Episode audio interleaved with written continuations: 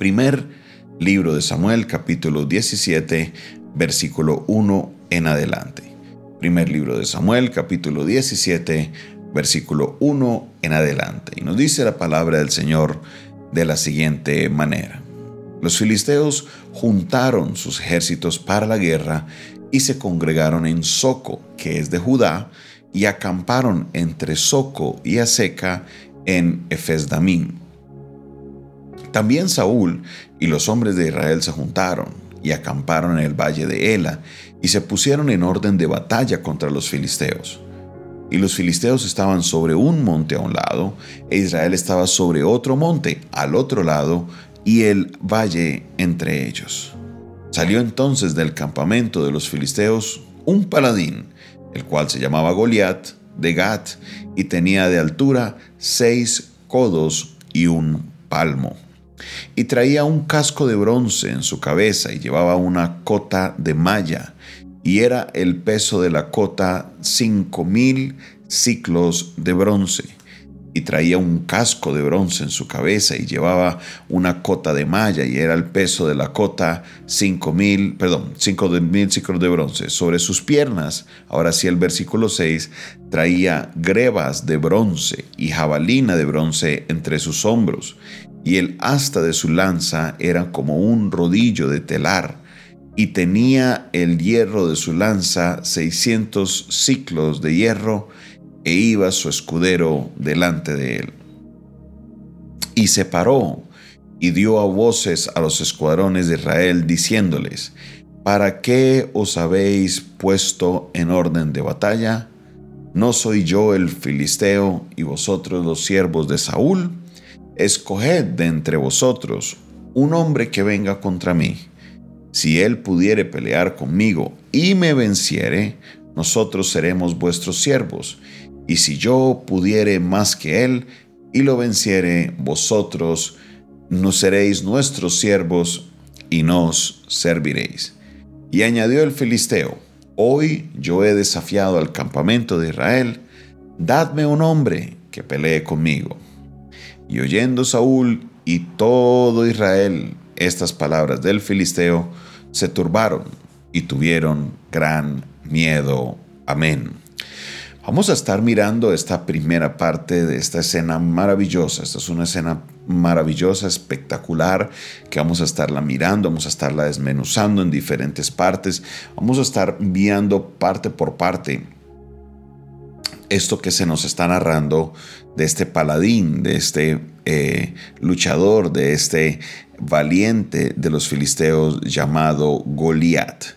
Vamos a ir, vamos a acudir a una versión moderna, una versión internacional, para que usted se haga a la realidad las medidas que están expresando la Biblia. Estas medidas son aproximadas porque durante el tiempo algunas cosas cambian. Entonces, por ejemplo, nos dice que eh, Goliat, el filisteo, tenía seis eh, codos y un palmo. Cada codo de, lo que se conoce en la Biblia como un codo eh, mide aproximadamente 45 centímetros. ¿Qué es un codo? Es la medida que se da desde la parte baja, desde acá desde el codo, hasta la parte alta de los dedos. 45 centímetros. Eran seis de estos más un palmo de acá hacia acá. Obviamente los tamaños de las personas han sido muy diferentes. Esto no es, no es lo mismo pero este hombre era altísimo. Según los estimados de la nueva versión internacional, dice que tenía de estatura casi 3 metros.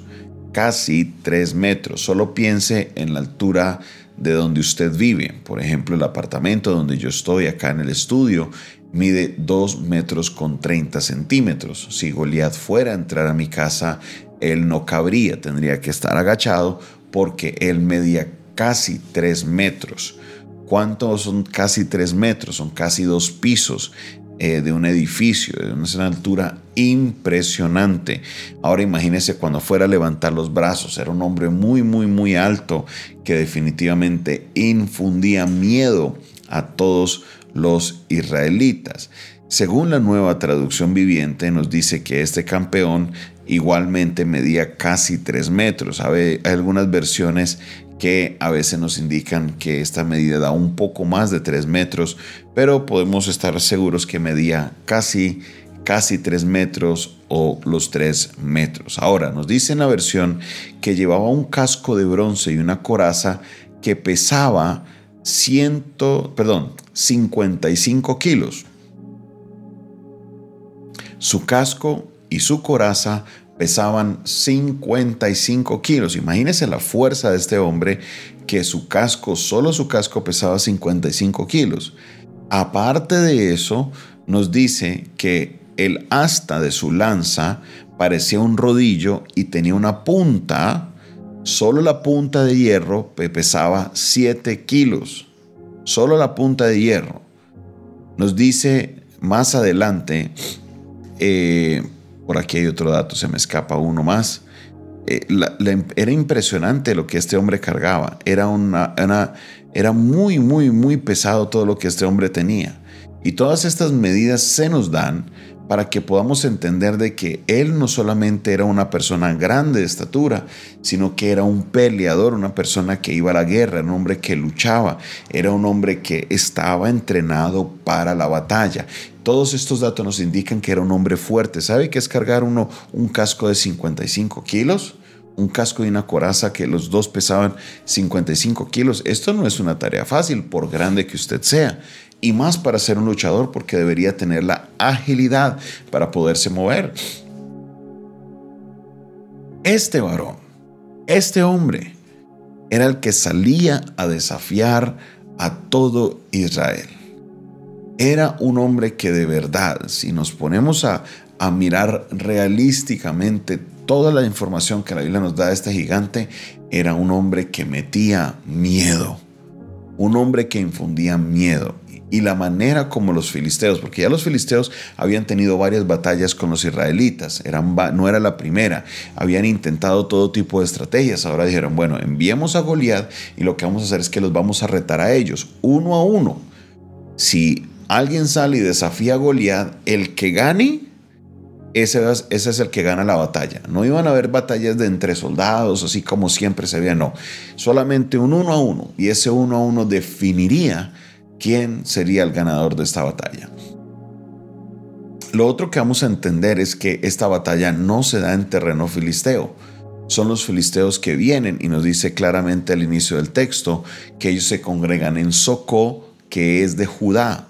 Ellos estaban en terreno judío estaban en un terreno. Entonces, aquí es donde nosotros podemos entender lo que es la parte histórica. Antes de entrar a alegorizar, antes de entrar a comprender una palabra rema, debemos entender muy, muy bien el contexto histórico, el contexto geográfico, todo lo debemos entender muy, muy bien, mi hermano y mi hermana, y eso es lo que vamos a tratar de hacer, de ir armando los fundamentos para de ahí empezar a crecer con la enseñanza que nos trae. Entonces nos hablan de un filisteo, primero de unos filisteos que se van y se congregan en territorio judío. Ellos fueron y provocaron a, Israel en su propio terreno, en Judá todavía, en el sector de Judá, que es, es la región de donde era el rey David, que todavía no era rey, apenas él estaba, estaba creciendo en, en todo lo que era la confianza que Saúl le tenía. Dos, entendemos de que ya no irían a batallar todos los soldados contra todos los soldados, sino que sería un uno a uno, un estilo duelo, y al que ganara el duelo sería el victorioso. Tres, el que sale a retar era un hombre que medía casi tres metros y era un hombre muy muy fuerte porque llevaba una armadura pesadísima y se podía mover con toda tranquilidad, con toda, con toda eh, eh, destreza, sin ningún problema. Y el reto era cuál?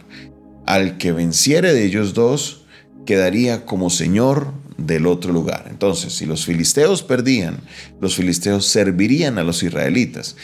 Si los israelitas perdían, los israelitas servirían a los filisteos. Saúl, perdón, Sansón no está pidiendo nada más que a un valiente de Israel, al valiente de Israel, se mándenme al valiente de Israel, mándeme a alguien que le sirva a Saúl. tráigamelo y el que ese gane, ese es el que va a salir adelante. Eso es muy importante. A veces eh, omitimos detalles a la hora de hablar del gigante Goliat, de David. Tenemos que entrarnos muy bien en la escena para luego construirla y que así podamos extraer la enseñanza del Señor. Esta es la primera parte de esta historia que conocemos como David y Goliat, aprendiendo los detalles sobre el gigante. Era un gigante que era muy grande, metía miedo y definitivamente era para que venciera a los israelitas. ¿Qué pasó? Conéctate mañana, estaremos hablando más de esta escena maravillosa. Padre Celestial, en el nombre de Jesús, te doy la gloria y la honra, Padre Celestial, por tu palabra. Señor, ayúdanos a ir construyendo, Señor, esta escena que se encuentra en tu palabra para conocer tu poder, para conocer, Señor, lo que puede suceder cuando tenemos fe en ti, Señor, Dios de los imposibles. Te pedimos, Señor, que nos hables cada día por medio de tu palabra. En el nombre de Jesús. Amén y amén. Esta fue una producción del Departamento de Comunicaciones del Centro de Fe y Esperanza, la Iglesia de los Altares, un consejo oportuno en un momento de crisis. Se despide de ustedes su pastor y amigo Jonathan Castañeda, quien les bendice en este día y les invita para que continuemos con estas enseñanzas, ya que esta es una enseñanza maravillosa sobre la vida de David. Dios te bendiga, Dios te guarde. Feliz mañana para todos. Bendiciones.